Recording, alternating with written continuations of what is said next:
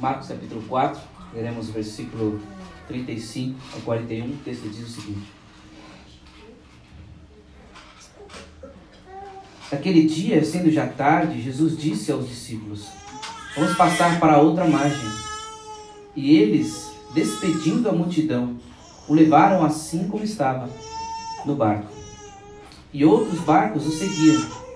Ora, levantou-se grande temporal de vento, e as ondas se arremessavam contra o barco, de modo que o mesmo já estava se enchendo de água. E Jesus estava na popa, dormindo sobre o travesseiro. Os discípulos o acordaram e lhe disseram: Mestre, o senhor não se importa que pereçamos?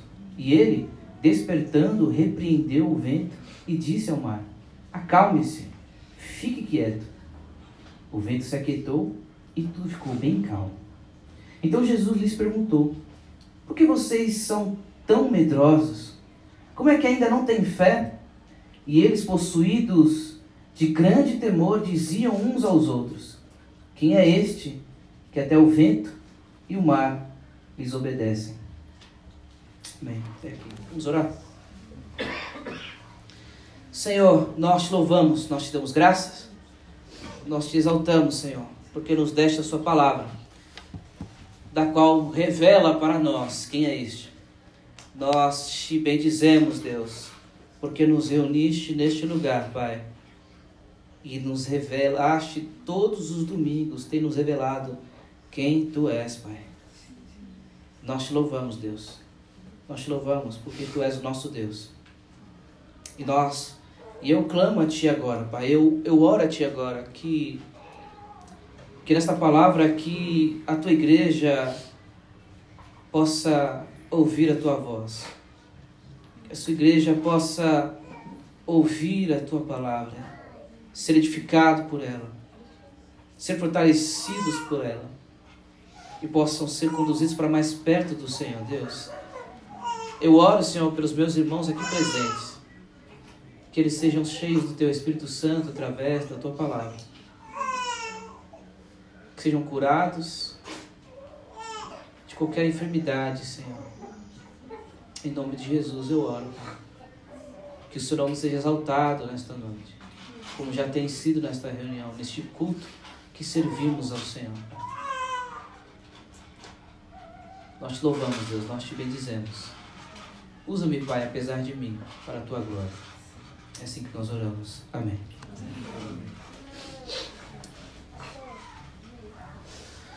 Ah, nós iríamos nós iríamos para Tito 2 e eu confesso que estou animado para irmos a Tito 2 mas, uh, orando esta semana, e preciso dizer aos irmãos, essa semana eu gastei mais tempo orando pelos irmãos e pelo sermão e pela igreja do que de fato preparando o sermão. Essa semana, desde o início dela, desde a segunda-feira, fui, acredito que impelido, que conduzido pelo Senhor a orar. E orando pelos irmãos, orando por cada um de vocês, orei pela membresia desta igreja, orei pelos irmãos que estão na classe de catecumenos, orei pelos irmãos que têm visitado assiduamente esta casa e nas minhas orações, eu digo tudo isso para dizer que nas minhas orações eu tomo muito cuidado com isso. Eu estou bem cirúrgico hoje, né?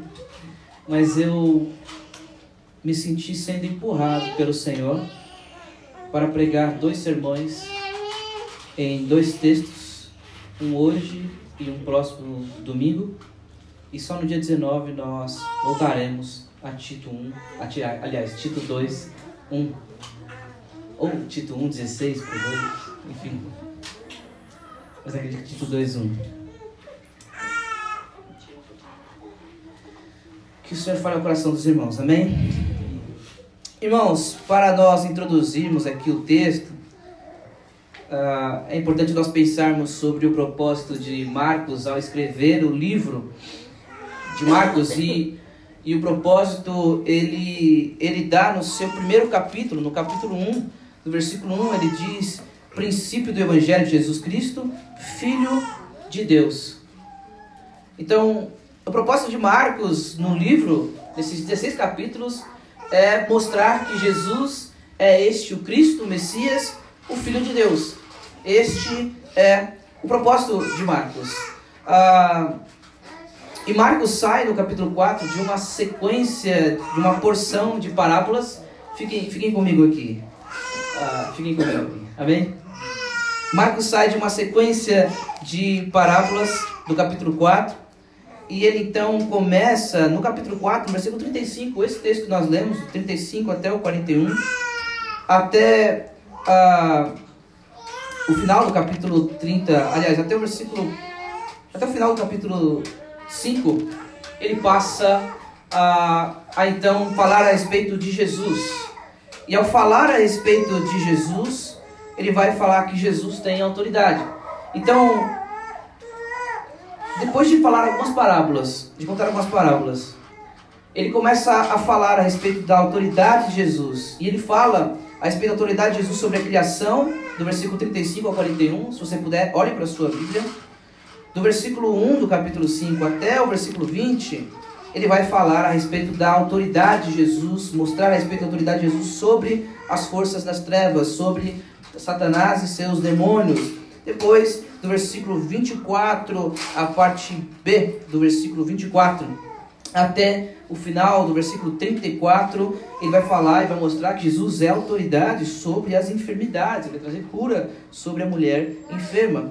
Ah, e no versículo 21, aqui até a metade do versículo 24, e do versículo 35 até o 43, o que nós vamos ver é que Jesus é Senhor sobre até mesmo a morte.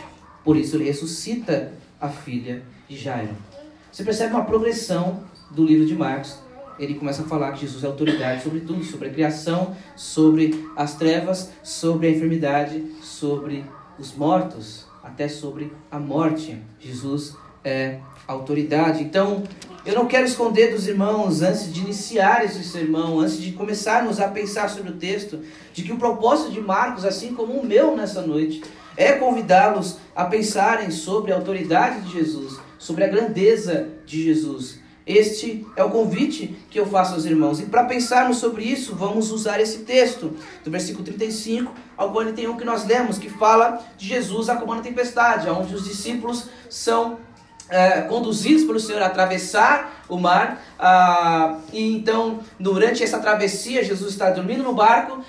Começa uma grande tempestade, os discípulos ficam com medo, eles acordam Jesus, eles questionam se Jesus não se importa que eles perecem, uh, que eles possam perecer ou morrer. Jesus se levanta, então, acalma o vento, acalma o mar. Então ele pergunta aos discípulos: por que, que vocês são tão medrosos ainda? Se vocês não têm fé?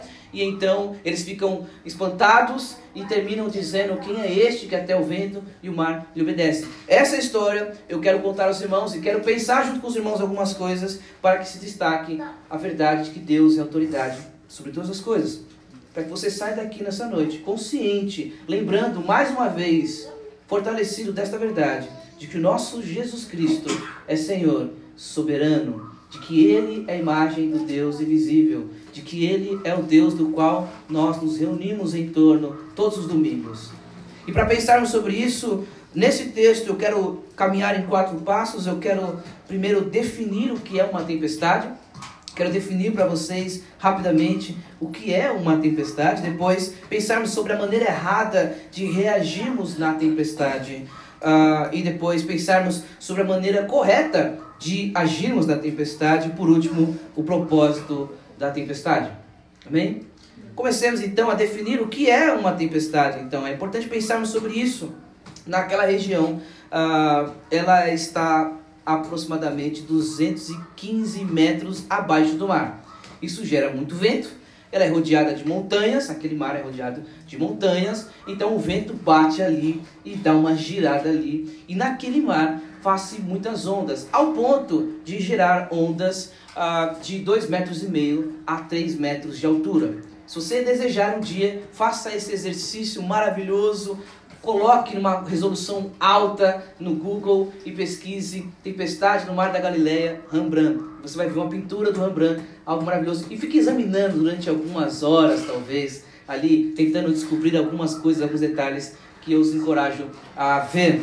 Mas o ponto é que existia muita tempestade ali, existia muitas ondas naquela, uh, naquele mar. E por que, que eu acho que é importante nós começarmos definindo o que é uma tempestade? Aqui, neste contexto, a tempestade, de fato, é uma tempestade mesmo. É um mar, é, é, os discípulos estão, de fato, tendo contato, uma experiência com uma tempestade. Mas nós, e eu digo nós, ah, na sua maioria, fomos criados em ambientes é, cristãos, evangélicos, e usamos muito essa expressão tempestade para falar estou passando pelo vento, pela tempestade, pelo vale, pela provação ou coisas desse tipo. O fato é que é importante definir o que é tempestade, porque se nós não definirmos o que é tempestade, nós podemos fazer o que é chamado de tempestade em copo d'água.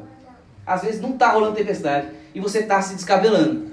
E o que é uma tempestade? Para responder essa pergunta, eu quero fazer uma outra pergunta. Eu quero perguntar quem são os discípulos de Jesus. O que eles fazem? Quem são os discípulos de Jesus? São seguidores de Jesus e o que eles fazem? Esses discípulos que estão no texto são pescadores. São pescadores, ou seja, eles estão acostumados com o mar.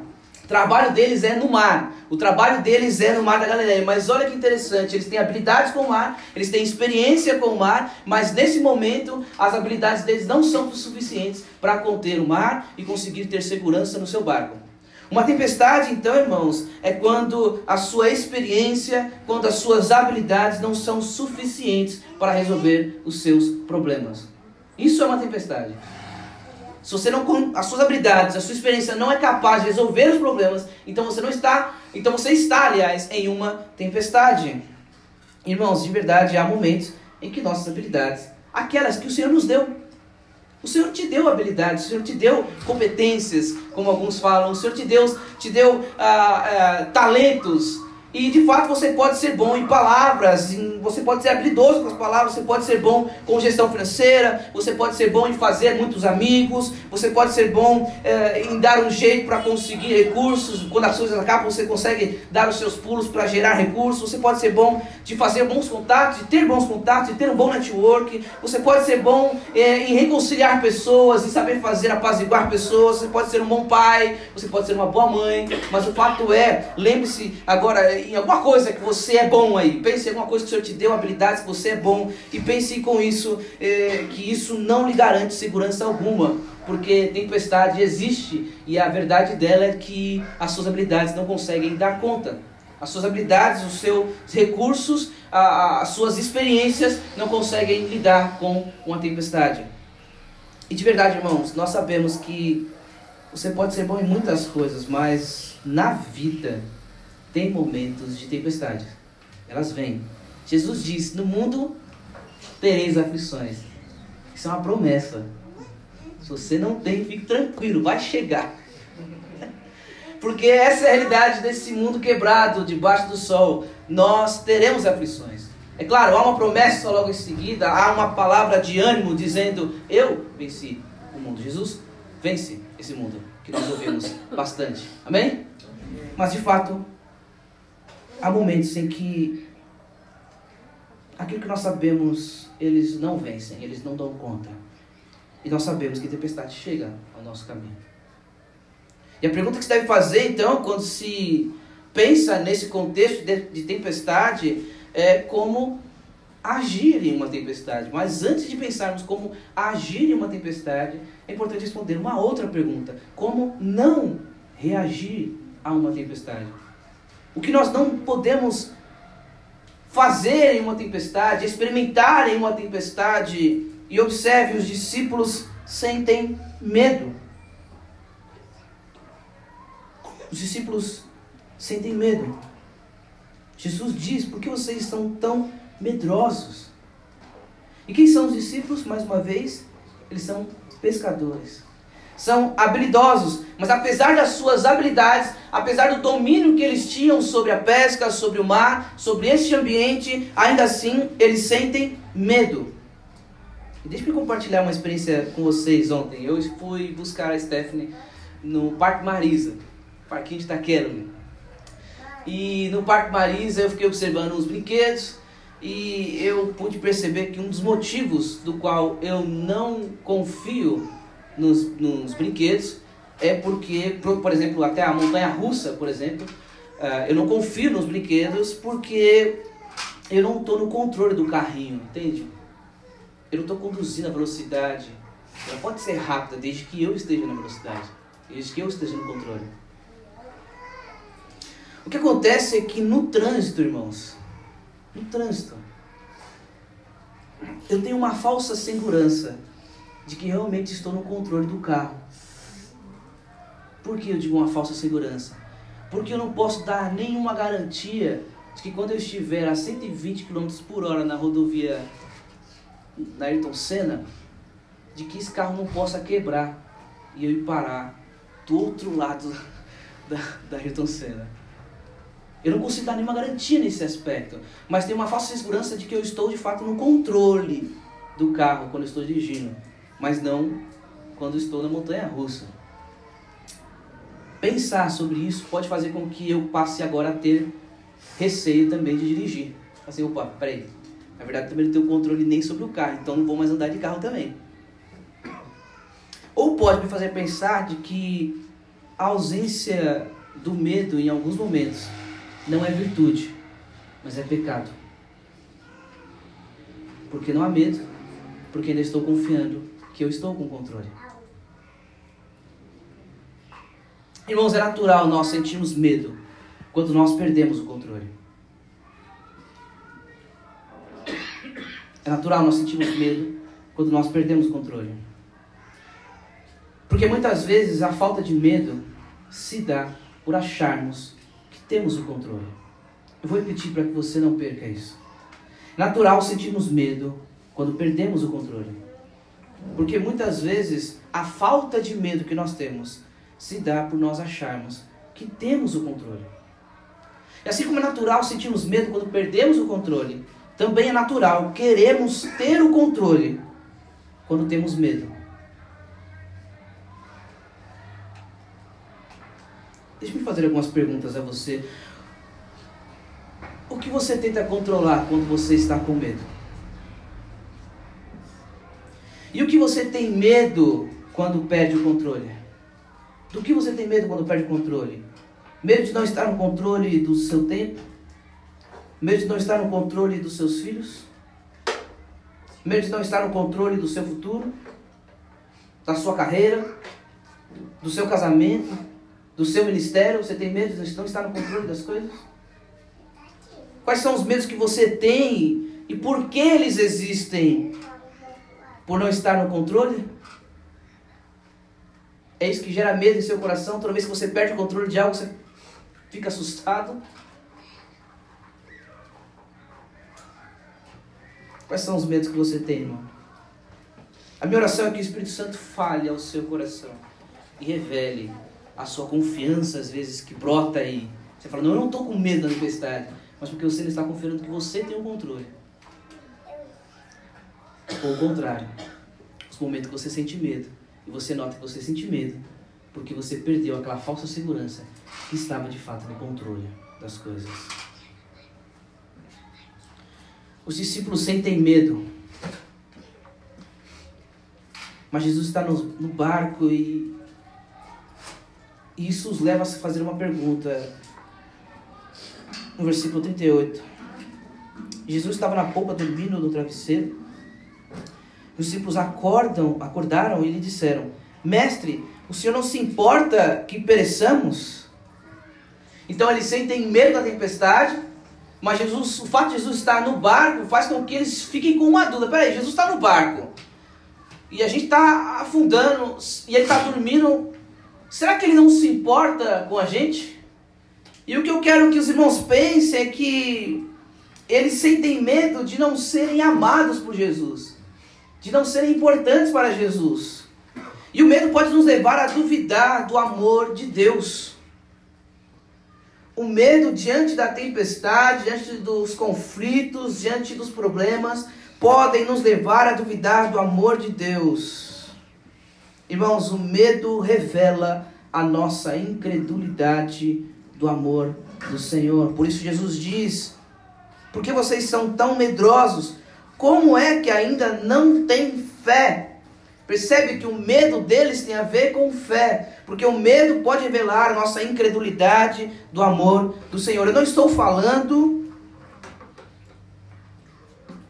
do medo que lhe impede de atravessar a rua sem olhar para os dois lados.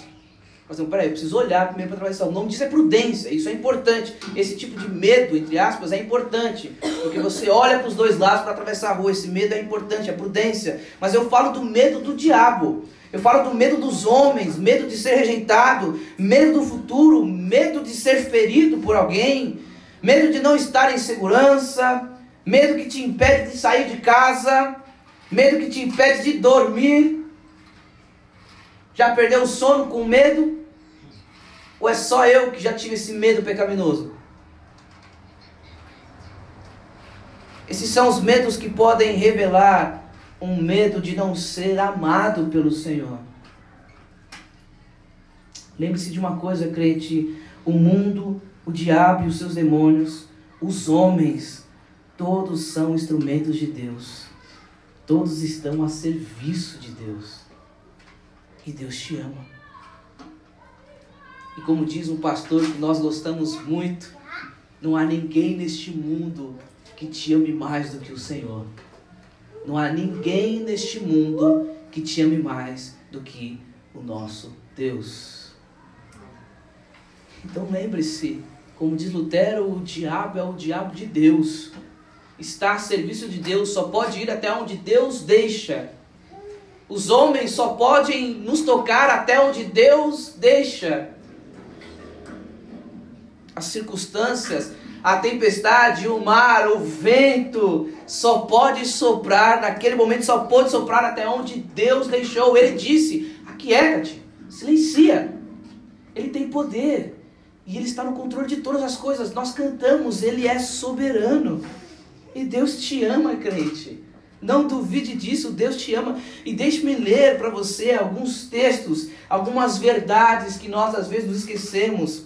Lembre-se do que João diz no capítulo 3, versículo 16, um texto tão conhecido, porque Deus amou o mundo de tal maneira que deu o seu Filho unigênito para que todo aquele que nele crê não pereça, mas tenha vida eterna. Deus amou, sim, a morte de Cristo na cruz foi principalmente, sobretudo, para a glória de Deus. A redenção dos pecadores é para a glória de Deus, sim, primeiramente, principal é isso, sim, mas também foi por amor, e foi por amor a mim e a você que Cristo morreu.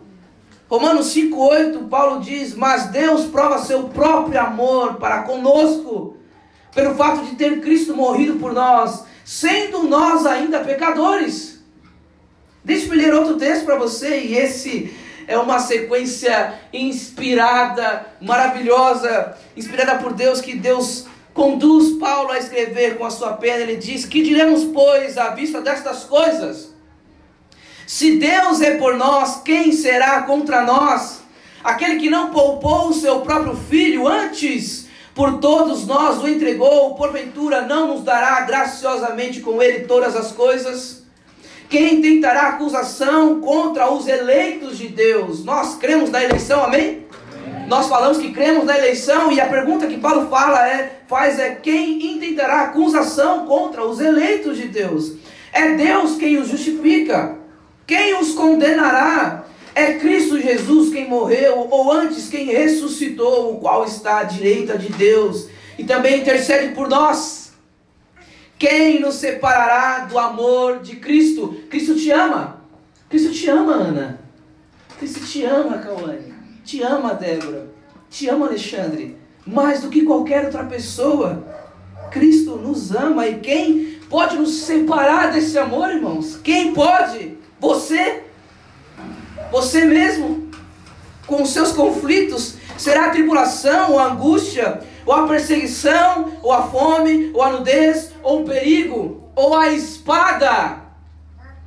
Quando, quando decretaram atear fogo sobre Policarpio, ele disse: Esse fogo queimará alguns instantes, mas o fogo eterno queimará eternamente. Por isso não posso negar o meu Jesus.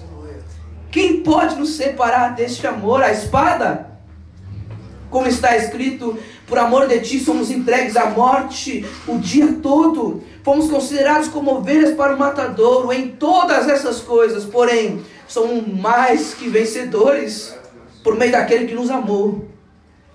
Porque eu estou bem certo de que nem a morte, nem a vida, nem os anjos, nem os anjos, nem os principados, nem as coisas do presente, nem do porvir, nem os poderes, nem a altura, nem a profundidade, nem qualquer outra criatura poderá separar-nos do amor de Deus que está em Cristo Jesus, o nosso Senhor.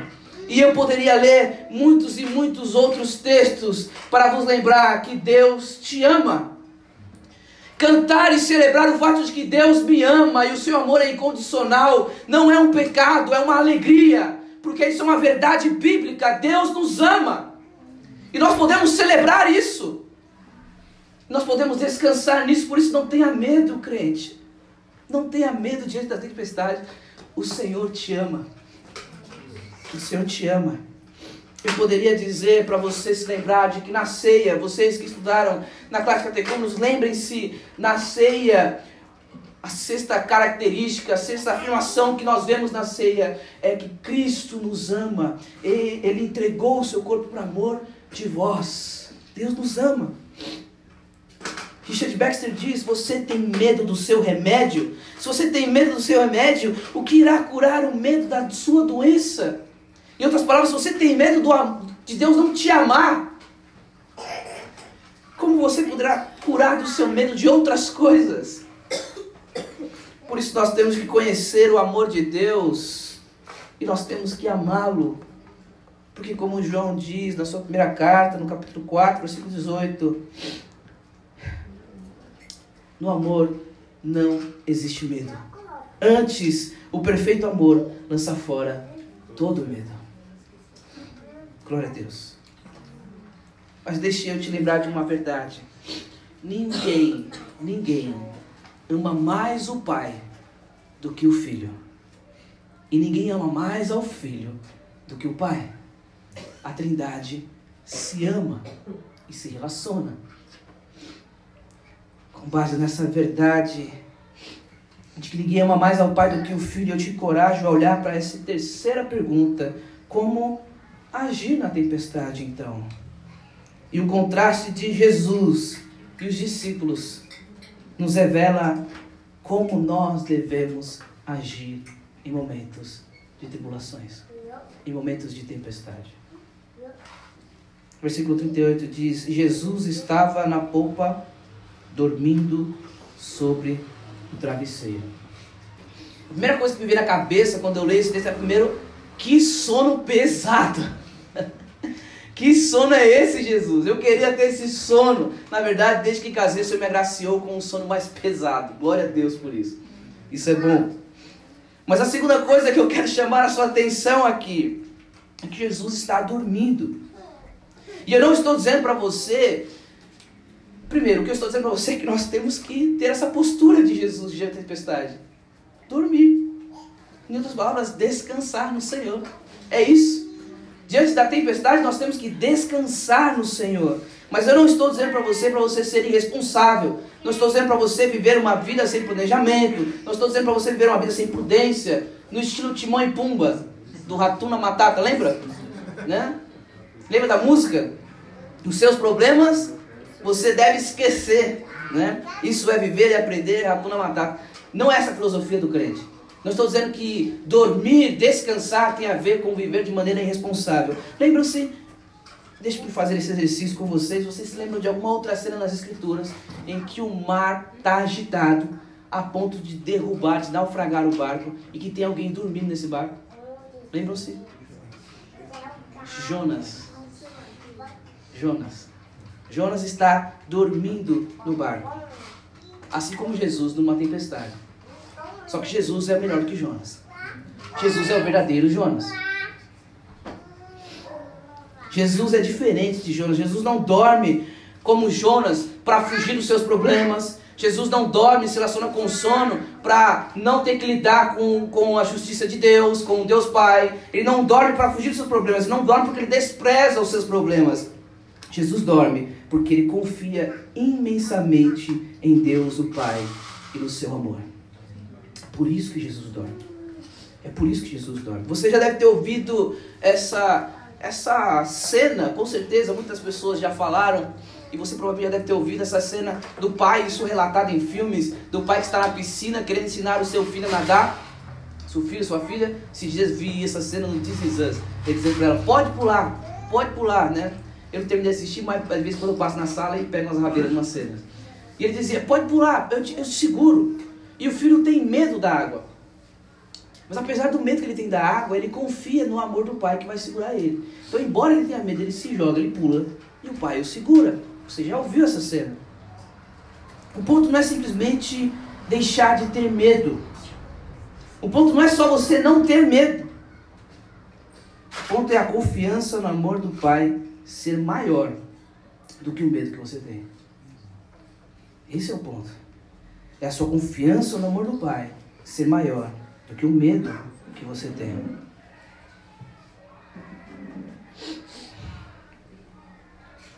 O que nós temos que fazer na tempestade, irmãos, é confiar em Jesus, em outras palavras. É confiar em Jesus, é confiar no Senhor, no nosso Deus. E a confiança no Senhor, irmãos, a confiança que nós temos no Senhor, ela se mostra, ela se revela justamente quando nós não temos mais controle, quando as nossas habilidades não conseguem mais controlar a tempestade. E ainda assim, nós dormimos. A nossa confiança no Senhor se revela assim. Quando nós não conseguimos mais dominar as coisas. Mas ainda assim, nós descansamos. Ainda assim, nós dormimos. Esse é o padrão de um crente que confia em Deus. Esse é o padrão de um crente que confia em Deus. Eu te encorajo depois a ler Atos 12. E eu vou dizer para você: tem mais texto falando sobre dormir do que a gente imagina. E como diz o pastor Tiago Cavaco, se descansar fosse fácil, não era um mandamento. É difícil às vezes descansar. Mas esse é um padrão de um crente que confia em Deus. Em Atos 12, você pode ler depois, Pedro está preso diante de soldados. E ele vai ser apresentado depois da Páscoa, ser julgado e mesmo assim, Pedro está dormindo. O anjo tem que acordar Pedro. Para se levanta daí, vamos sair daqui. Pedro está dormindo. Davi diz no Salmo 3, no versículo, no verso 5 e 6, ele diz: Deito-me e pego no sono. Acordo, porque o Senhor me sustenta. Não tenho medo de milhares do povo que tomam posição contra mim de todos os lados. E alguns vão dizer que esse texto foi escrito quando ele estava sendo perseguido por Absalão. Imagina você sendo perseguido pelo seu filho, você saindo fugido do seu reino, do lugar que você conquistou, fugido. E você se encosta num cantinho e dorme. E pega logo no sono. Algumas pessoas dizem, eu me deito e logo pego no sono. Nem demora para dormir.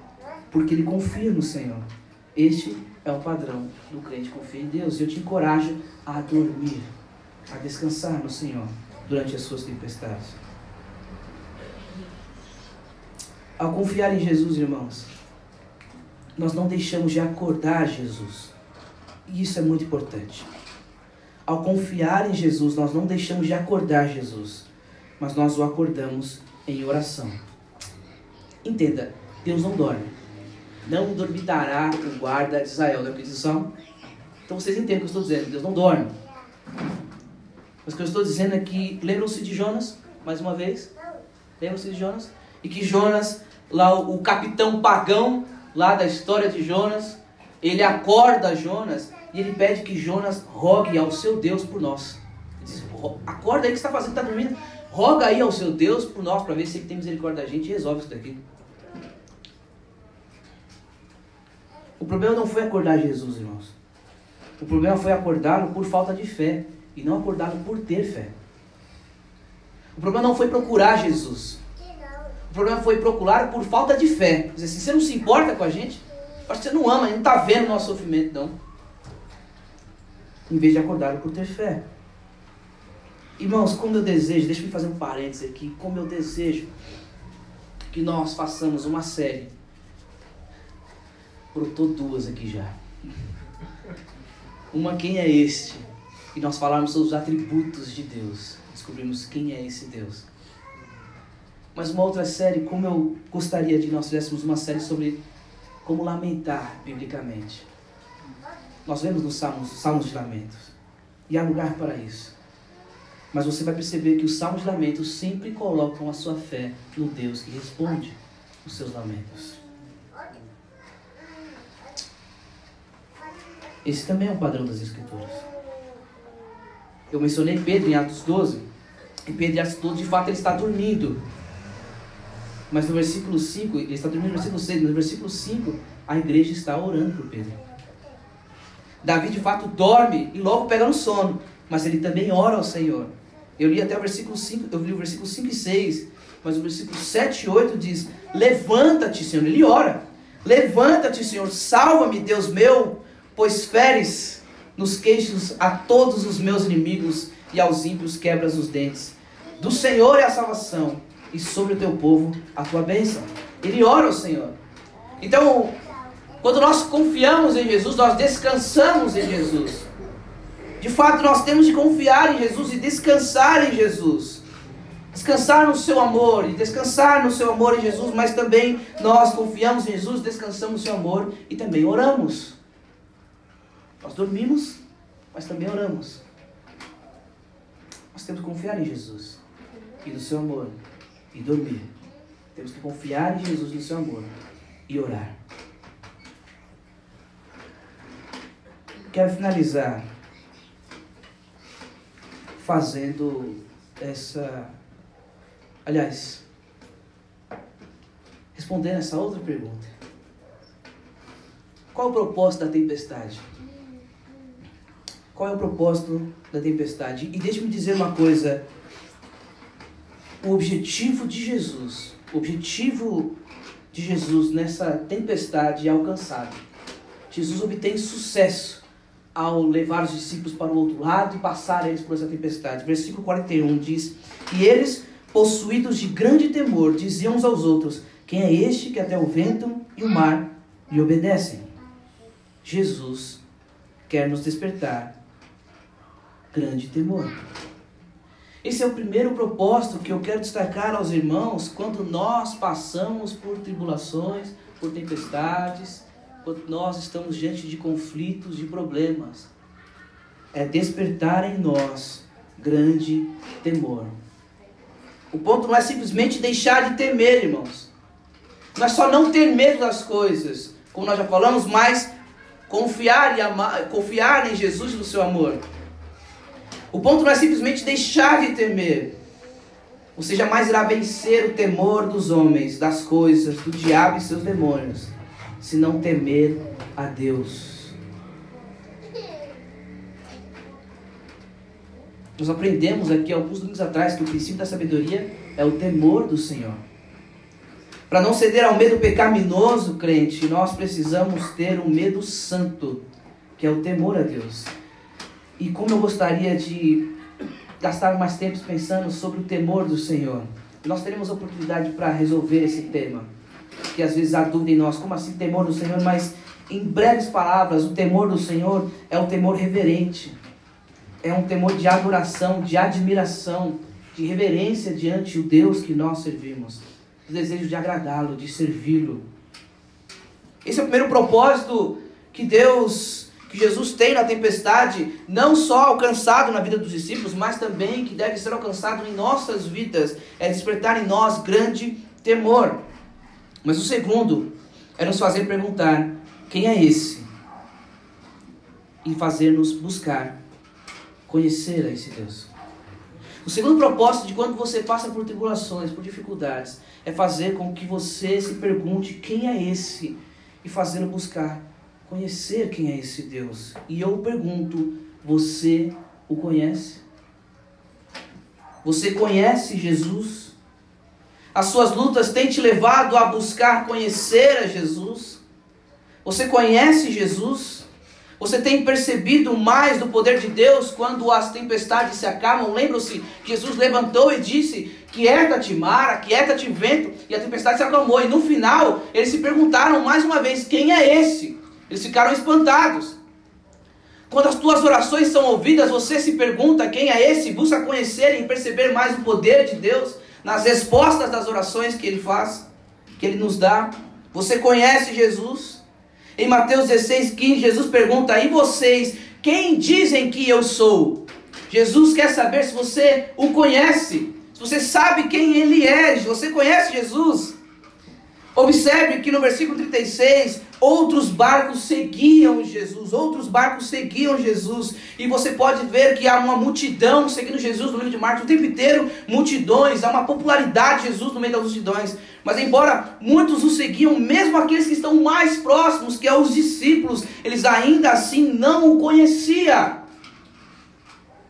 Você pode aparentemente seguir Jesus e ainda assim não conhecer ele.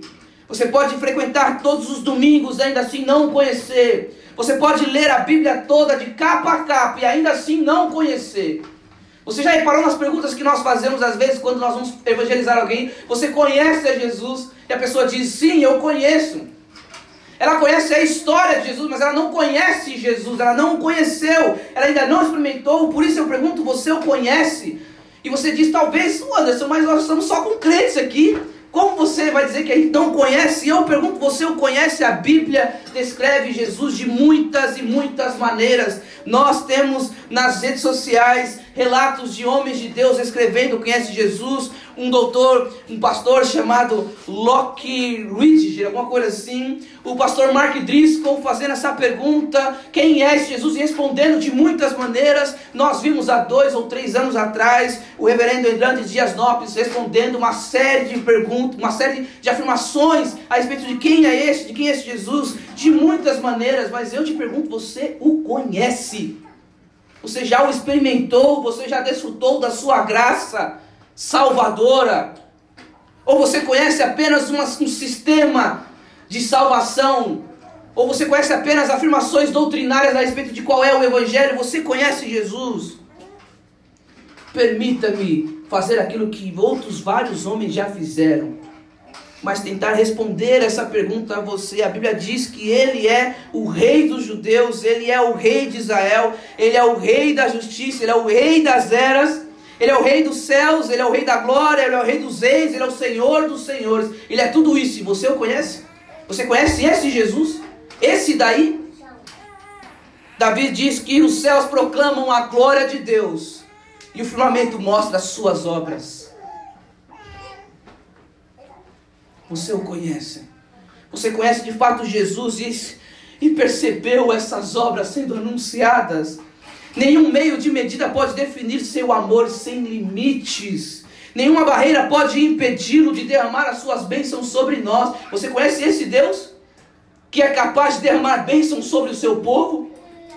Ou a sua preocupação de lutar contra uma, umas doutrinas de prosperidade por aí é muito maior do que reconhecer que esse Deus é capaz de derramar as suas bênçãos sobre o seu povo.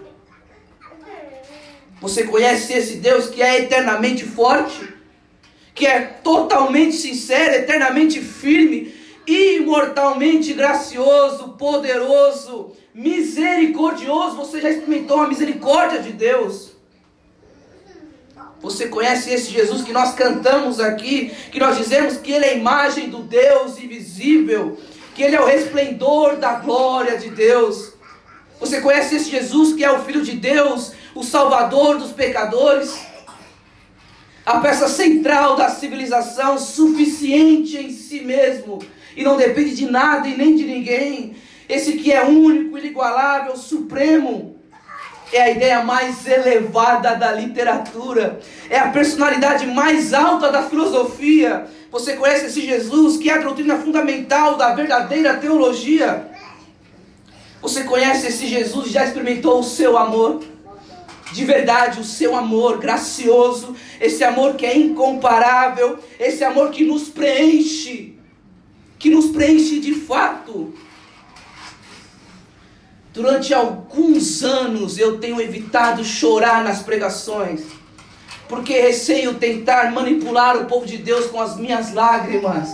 Mas aprendi recentemente com o pastor Martin Lloyd Jones que nós não podemos conter as nossas lágrimas, porque o povo precisa saber que conhecer Jesus é importante. Você conhece esse Jesus? Esse é o nosso Jesus. Esse é o Jesus pelo qual nós viemos aqui ouvir a Sua palavra. Esse é o nosso Rei. Esse é o Senhor desta igreja. Ele é o único capaz de suprir todas as nossas necessidades simultaneamente. Ele fornece força para os fracos, ele está disponível para os tentados e os provados. Ele salva, ele guarda, ele guia, ele cura os enfermos. Ele ainda cura enfermos, ele é poderoso para curar. Ele purificou os leprosos, nós lemos, ele perdoa os pecadores, dos quais eu sou o pior deles. Ele liberta os cativos, ele defende os fracos, ele abençoa os jovens, ele abençoa os idosos, as crianças. Esse é o nosso Deus, você conhece esse Jesus, você conhece Ele, Ele que é a chave do conhecimento, Ele que é a fonte de sabedoria, Ele que é o caminho da paz, Ele que é o caminho da justiça, a estrada da santidade, Ele que é o portal da glória, Ele que é o mestre dos mestres, o governador dos governadores, o príncipe da paz, o cordeiro de Deus que tira o pecado do mundo. Esse é o nosso Deus, irmãos. A sua bondade é ilimitada, nós não podemos limitar a bondade, o amor de Deus, a sua misericórdia é eterna, o seu amor nunca muda. Os nossos podem mudar, o do seu ex-namorado pode ter mudado, mas o amor de Deus nunca muda. A palavra dele é suficiente, a graça dele é suficiente, o seu reinado é justo. O seu jugo é suave, o seu fardo é leve. Como eu gostaria de poder descrevê-lo para você. Como eu poderia, como eu gostaria de ter palavras mas a canção não está enganada ao dizer que ninguém explica Deus. Quando ela está dizendo que não que nós não podemos estudar a palavra de Deus da maneira daquilo que ele se revela, mas do fato de que Deus não pode ser explicado e que Deus não, não está apenas de que a palavra de Deus é apenas a sombra de quem ele é. De que ele é muito maior do que nós podemos imaginar, ou sistematizar em uma teologia sistemática, ou compreender na teologia bíblica, ele é muito maior do que isso. Eu estou tentando te dizer que Ele é o céu dos céus e que os céus dos céus não pôde contê-lo. De que ninguém pôde contê-lo. Os fariseus não puderam contê-lo, Pilatos não pôde contê-lo, a morte não pôde contê-lo. Nada pode conter esse Jesus. É a esse Jesus que eu os convido a conhecer. É a esse Jesus que eu me dedico e quero me dedicar a apresentá-los todos os domingos. É esse Jesus que estou falando. É esse que sempre foi, que sempre será. É esse que não teve ninguém antes dele, nunca terá outro depois dele, porque não haverá nada depois, porque ele é eterno. É a esse Jesus que nós nos reunimos todos os domingos é a esse Jesus que nós adoramos, que nós cultuamos, que nós nos prostramos. É a Ele que buscamos conhecer todos os domingos, todos os dias, ao lermos a Sua palavra. É esse Jesus que eu te encorajo, que eu te convido a buscar, a crescer e conhecê-lo. Que nas suas dificuldades, crente, nós passamos dificuldades e eu não quero ser um pastor isento de fingir que não há problemas com os crentes, de que você não sofre, porque o próprio Deus está preocupado sim com a sua dor. Se ele não se preocupasse com isso, ele não teria enviado o Consolador. Ora, Consolador é um dos nomes do Espírito Santo. Ele está preocupado em consolar o seu coração. Não seus caprichos, mas há consolo em Jesus. Há consolo em Jesus. Que você conheça esse Deus e que você procure conhecê-lo que você viva a sua caminhada cristã dizendo quem é este e busque conhecer a este Jesus. O desejo do meu coração, irmãos, é que vocês busquem a esse Jesus. Faltará palavras em mim para apresentá-los. Faltará palavras nas listas, listas de atributos desse Deus. Mas eu os encorajo a conhecer esse Deus não desperdice o seu sofrimento. Não desperdice a sua dor. Não desperdice as suas tribulações. Busque esse Deus e busque conhecê-lo mesmo no meio da sua dor. Busque conhecê-lo mesmo nas suas aflições. Vamos orar. Vamos orar.